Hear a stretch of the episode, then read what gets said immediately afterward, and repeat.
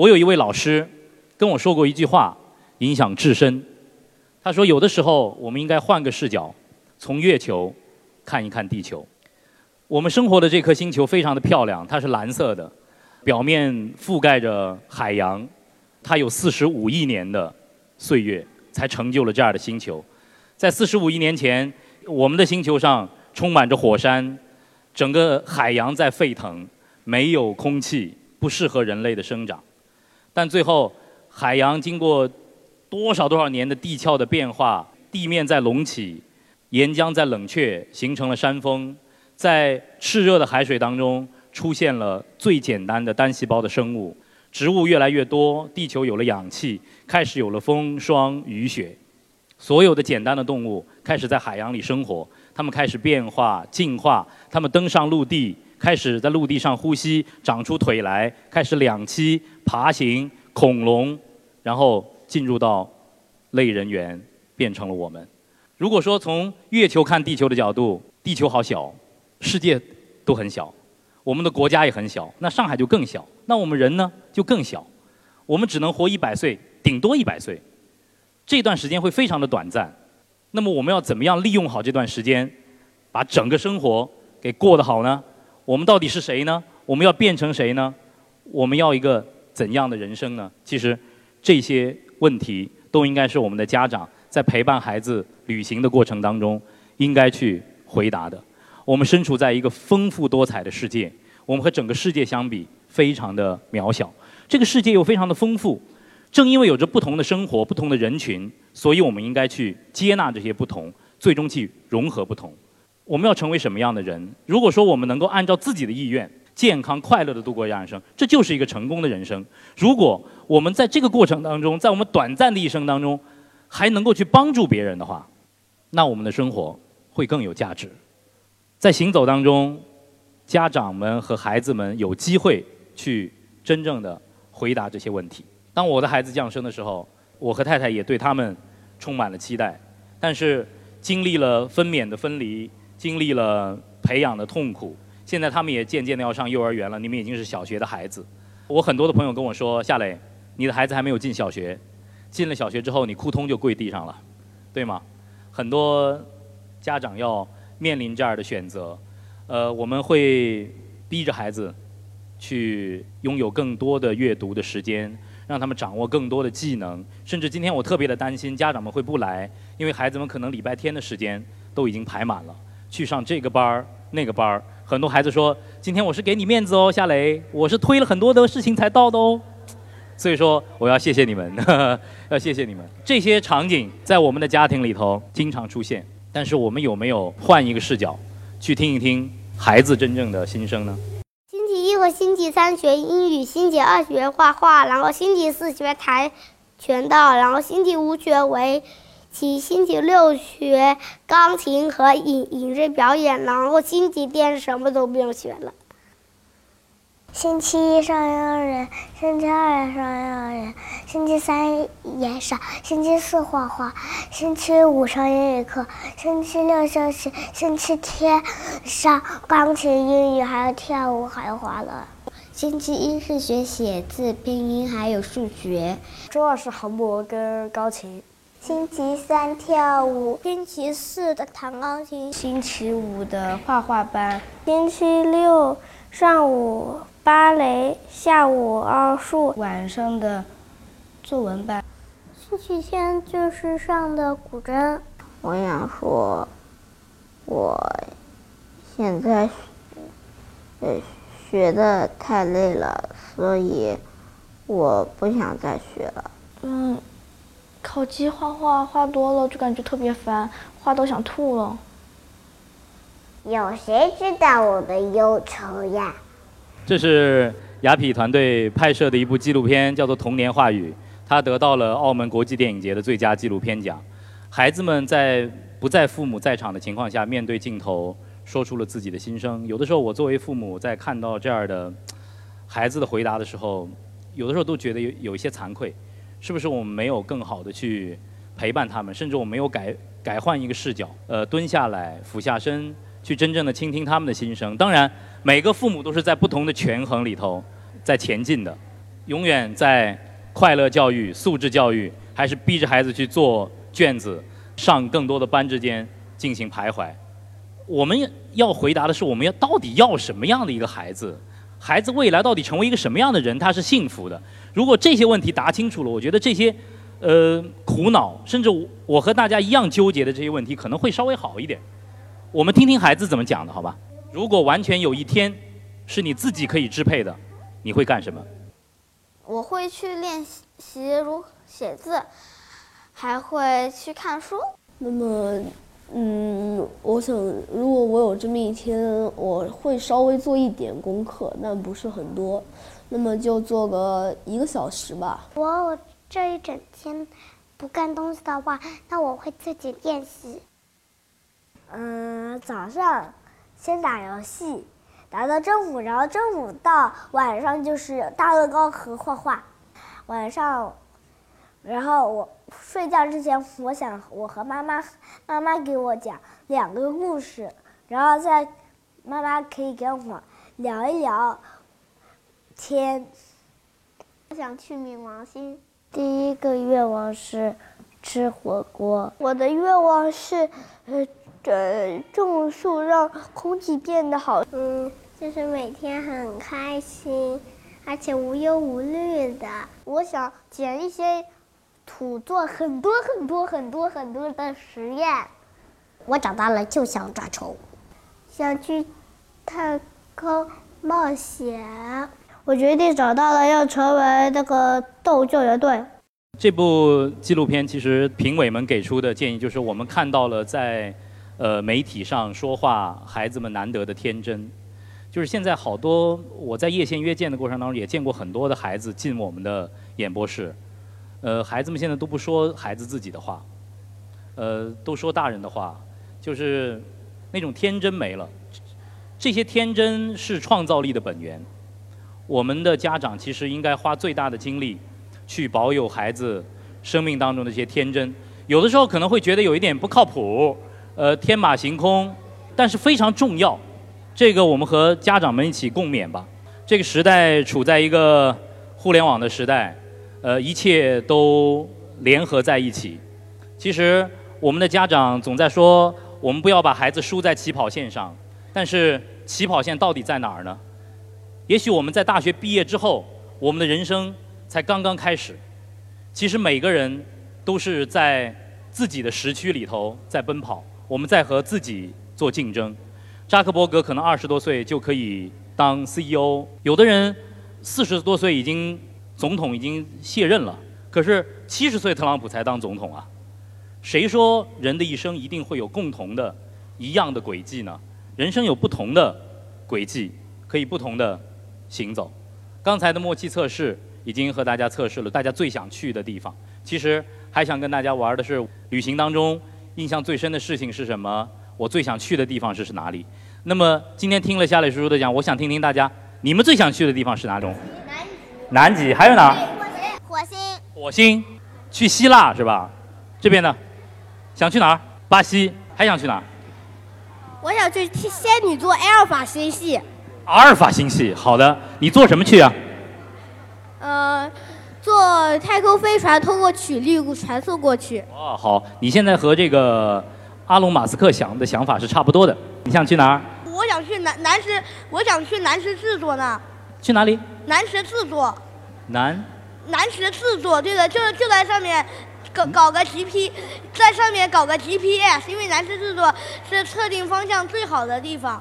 因为平常水手们都看南石制作的，就是我我基本上没怎么听懂你说什么，呃，但这个就是我觉得就是孩子可贵的地方，我们听不懂他们说什么就对了。如果我们完全能够听懂现在的孩子们说什么，那他们就落后于我们，他们应该比我们更有成就，他们应该比我们走得更远。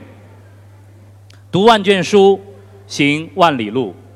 夏磊叔叔想，在旅行的过程当中，我们的孩子们会学习面对问题、解决问题，会不害怕陌生，不害怕去探索新的世界，会在一团乱麻当中整理出自己清晰的思路。你会成为一个团队的 leader，我们在旅行的过程当中，可能和爸爸妈妈的关系会变得更加的亲近，因为真的有了孩子之后，才发现陪伴，特别是用心的陪伴，其实是最好的教育。所以说，妈妈们辛苦了，但是呢，爸爸们也不应该落后。我们不能成为家庭教育里头的缺席的那个人。在孩子的健康成长的过程当中，家庭教育的权重非常重要，非常重要，甚至超过学校的教育。好奇心是我们最好的老师。孩子们在大自然的启发之下，在陌生的领域的不同的知识、不同文化背景的启发之下，他们会激发起他们想要求知的这种欲望。就像刚才那位想去希腊的小朋友，你到了希腊，你一定会对希腊的人文、地理和知识。充满兴趣，夏里叔叔给你推荐一本书，叫做《人类简史》，好好的看一看。这本书对你们来说其实一点都不深，都是小故事。你们可以把人类从古到今的整个知识和成长的过程做一个梳理。行走的课堂，我们会看到不一样的世界，会看到更好的自己。其实这张照片，我是想熬一个制铁饼者的。造型，但是后来我又去看了看制铁饼者，其实我的动作摆错了。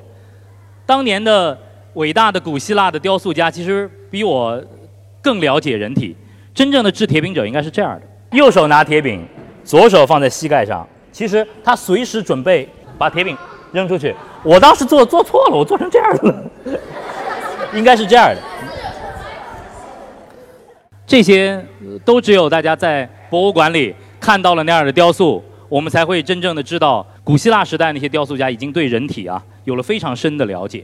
我们的旅行会在爱奇艺播出，我们呢希望在腾讯、二更、头条这些呃全网播出行走的课堂。我们也希望和我们有着一样旅行理念的家庭孩子们可以和雅痞团队一起去旅行。在这儿的过程当中，我们会走进自然。走进人文，我也会邀请自己的一些明星朋友、主持人的朋友和我们的孩子们一起上路。在这个过程当中，一些历史、地理、人文、音乐、摄影、绘画的老师们也会和我们一起同行。在行走的过程当中，让我们一起学习、一起成长。呃，我是云南人，到云南肯定是会去选择的。然后呢，到了佛光山，我们可以和星云大师的团队呃亲近。在呃佛光山，大家可以感受到台湾的传统文化，甚至是佛教文化对于家庭教育的那种熏陶。美国、欧洲、挪威、格陵兰这些都会是雅痞的旅行目的地。在博物馆当中，呃，如果说有马先生和大家一起看卢浮宫，一起看大都会博物馆，一起阅读台北故宫博物院，我相信孩子们的收获会完全不一样。钱文忠先生是季羡林先生的弟子。钱文忠先生每年都会花时间到尼泊尔和印度，呃，我曾经特别想跟钱先生去一次尼泊尔，但是呢，几次都没有成行。以后如果有这个机缘的话，我觉得如果和钱文忠教授一起到尼泊尔和印度的话，那将会是我们更深的去了解佛教文化、了解信仰、了解宗教怎么来推动人类文明的发展非常好的一个时机。我今天看到很多小朋友在弹琴、学习音乐。那么，奥地利是音乐之都，欧洲的很多的音乐节是我们不能错过的。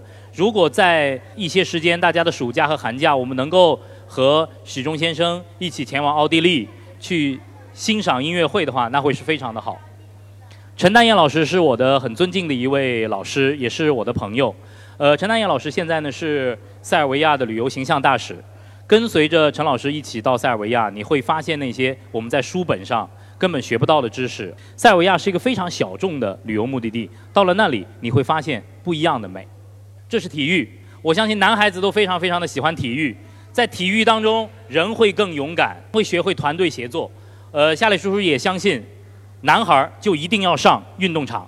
这次，呃，我和雅痞团队到了诺坎普，并且呢和梅西的团队有一个接洽。如果下一次能够和大家一起再到诺坎普，再到巴塞罗那。如果说我们能够在青训营看到梅西的话，我相信我们会感受到不一样的巴塞罗那俱乐部。这是巴塞罗那的荣耀。这是诺坎普的球员通道。那些了不起的球员就是从这里进入到今天的这个十万人的球场的。这是我们和平时期的角斗场。诺坎普球场是世界上第二大的足球场，是欧洲的足球殿堂，十万人。当这个球场被坐满的时候，那真的是山呼海啸啊！我是来自于上海的一个申花队的球迷，但是到了巴萨的主场也路转粉了。呃，了解了梅西的成长经历，我才知道其实每个人真的都有自己的成长的轨迹。梅西是一个只有一米六八的。跟我差不多高的一个小矮个儿，他在足球场上应该不具有任何的竞争力，但是在他十几岁、九岁踢球的时候，呃，大家看到他天赋异禀的那样的一种控球的能力和对足球的智商，巴萨就想签他，但是巴萨那个青训营最担心的就是他长不高，这样的一个一米六几他长不高的孩子怎么能够踢职业足球呢？非常的纠结，最后。梅西的经纪人和他的父亲在一张餐巾纸上写下了梅西的第一份合约，和巴萨签约。巴萨终于有这个机缘，签下了在我们这个世纪里头最伟大的一位球员。曾经认为是不可能去接触运动的一个男孩，却因为大家的鼓励，约因为父亲的培养和这样的机缘，成为了世界巨星。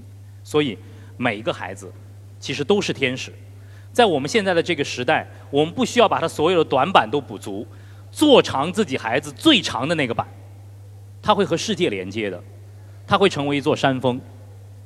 今天雅比 time 走进福山正达小学，我们希望和家长和孩子们真诚的交流。大家有什么问题，我们一起聊一聊，好不好？嗯，那个夏磊叔叔，你好，就是南南南极那里是。嗯，南极那里的温度和北极哪哪个哪个比较低啊？呃，应该说去南极适合人类生存的季节只有盛夏，我们只有在盛夏进入到南极和北极的话才可以生存，因为那个时候差不多是零下十度，还可以接受。但是极寒的南极的温度是差不多零下四十度到六十度，那个时候我们就没法生活了。还有小朋友跟我说，在南极的极点的话，有可能会到零下八十多度。这是人完全没有办法生活的。行走呢，就是最好的课堂；旅行就是在没有无字的地方读书。旅行可以让孩子拥有一个更开阔、更高远的眼界，可以让孩子变得更谦卑、更平和、更自信、更勇敢、更友善、更自律、更平等、更互动。呃，我们希望在旅行的过程当中，和孩子们一起看到这个更大的世界。那么最后呢，有一首诗。我想和今天在座的家长和孩子们一起分享这首诗的名字叫做《如果》，呃，是一位诗人写给自己的孩子的。他希望自己的孩子在诗里头明白什么是真正的勇气，什么是真正的勇者。作为一个父亲，我呃在朗读这首诗的时候，呃很感动。今天呢，跟所有的家长和孩子们一起共享，我们一起来听一听。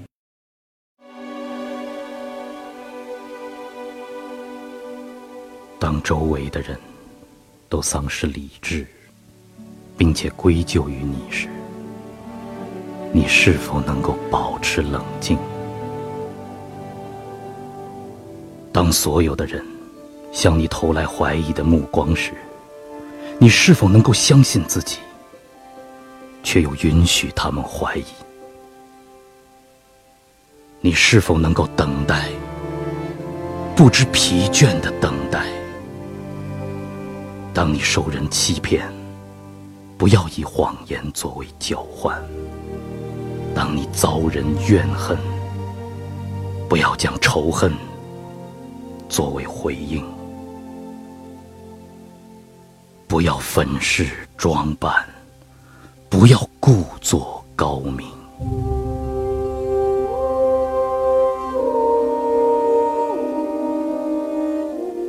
你是否能够梦想？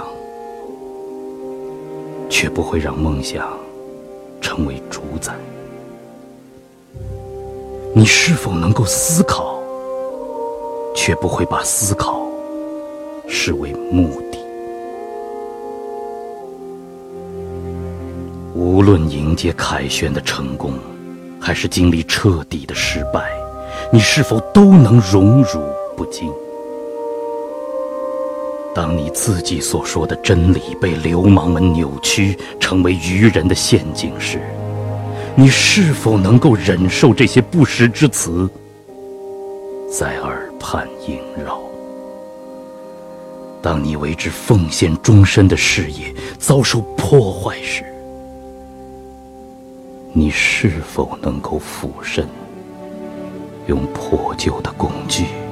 将其重新搭建起来，你是否能够不计往昔的荣辱，放手一搏？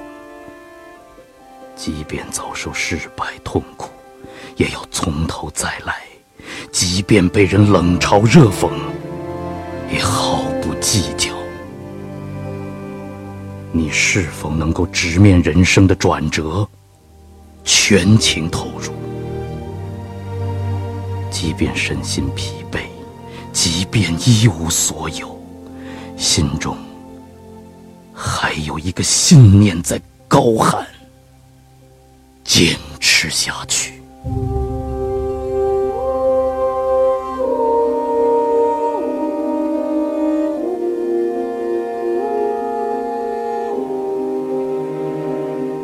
当你与平民交谈时，是否依旧能够保持美德？当你与国王同行时，是否依旧能够平易近人？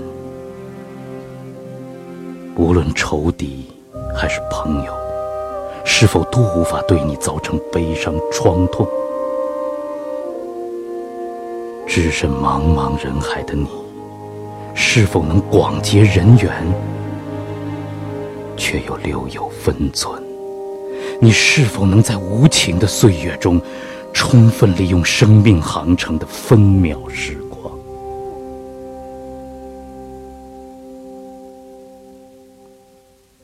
如果这一切真是这样，你就拥有了世间万物，甚